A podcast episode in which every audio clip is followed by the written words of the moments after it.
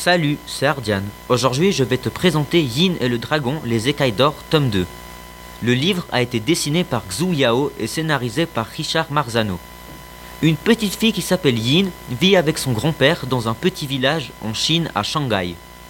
Pour pouvoir vivre, le grand-père a un stand de poissonnerie où il vend les poissons qu'il pêche. Un soir, alors que le grand-père va pêcher, Yin le suit en cachette dans le bateau. Quand le grand-père lance son filet, il pêche un énorme dragon d'or. Quand Yin voit ça, elle sort de la cachette et supplie son grand-père de prendre le dragon d'or dans le hangar. Le grand-père accepte parce qu'il ne peut rien refuser à Yin.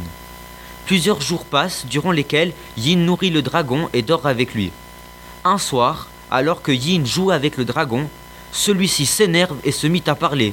Il révèle qu'il s'appelle Xuang Xinchi et qu'un autre dragon appelé Xinkang va venir pour devenir le roi du monde. Comme si tout ça n'est pas assez compliqué, l'armée japonaise débarque dans le village où vit Yin et son grand-père.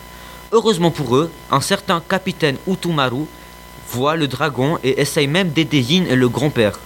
Par la suite, le dragon Xuang Xinchi révèle pourquoi Xinkang veut devenir le roi du monde. Bien avant, Xinkang était un dieu, mais il voulait toujours être plus fort et aller prendre le pouvoir aux autres dieux.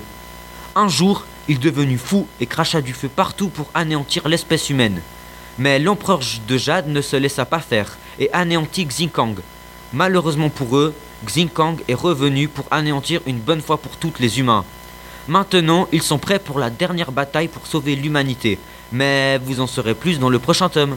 Moi j'ai beaucoup aimé le livre et je te conseille aussi de le lire, surtout si tu aimes les dragons maléfiques.